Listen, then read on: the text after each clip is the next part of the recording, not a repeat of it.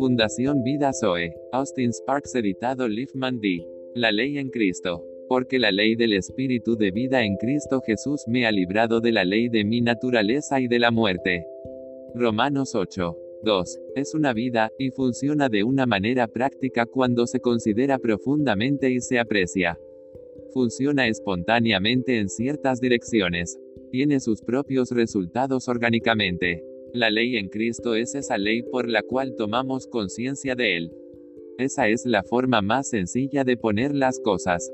El Señor Jesús sabía que en un momento determinado no podía actuar, no podía hablar, él no tuvo ningún movimiento del espíritu en la aceleración, no tenía vida que hacer en ese momento, en su espíritu no hubo movimiento de vida, la ley no estaba activa de manera positiva.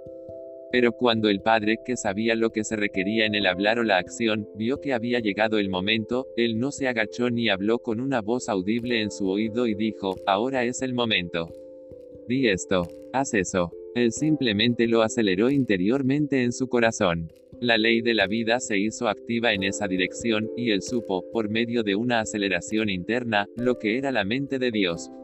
Eso es lo que Pablo quiere decir cuando dice, la mente del Espíritu es vida. Si quieres conocer la mente del espíritu acerca de algo, lo sabrás al acelerar la vida en esa dirección. Si quieres saber contra qué está en oposición al espíritu, lo sabrás porque hay muerte en esa dirección en tu espíritu, no tienes vida, dices, no en esa dirección. Muy bien, eso significa que conoces al Señor, conoces el Espíritu, sabes lo que es moverse sobre la base de la ley del Espíritu de vida en Cristo. El Padre lo gobernó por esa ley. Él nos gobierna exactamente por la misma ley cuando nos unimos al Señor, en un espíritu. La guía, la dirección, es una cuestión de vida en el espíritu, vida por el espíritu. El Señor Jesús ordenó, gobernó, condujo y estableció su vida en cada detalle por el espíritu vivificante, el espíritu de vida en Cristo. Esto es, una vez más, que proporciona el contraste. Estos judíos vinieron y dijeron, aquí está la escritura, y la escritura dice, no debes hacer ciertas cosas, y las estás haciendo, todos ustedes están equivocados porque la escritura dice esto. Cuando Cristo actuó de tal manera, estaba violando las escrituras. O estaba dando el significado de Dios a las escrituras.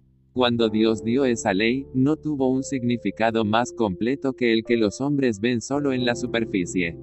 No hubo una interpretación espiritual. No estaba apuntando a algo que cuando vino, debía reemplazar. No me refiero a romper sino a trascender, simplemente porque se alcanzó un significado más alto, más completo y más profundo. Cristo es el sábado de Dios. Es en Cristo que Dios descansa en todas sus obras, su nueva creación. Pero ellos dijeron, debes acatar la letra. Lo ponemos de esa manera para mostrar la diferencia entre tomar la letra y tener la iluminación de la letra por parte del Espíritu Santo. La vida y la letra a menudo se contrastan en la palabra. La letra mata, el Espíritu vivifica. Me pregunto si están reconociendo este hecho, debería quedar bien claro que esta vida, esta vida particular que Dios da por medio de su Espíritu, no es solo un depósito en nosotros. Es un regalo, pero no solo un regalo. Pongamos un ejemplo práctico si tuviera que sacar una moneda del bolsillo y dárselo a mi hijo, él lo tomaría y diría, muchas gracias.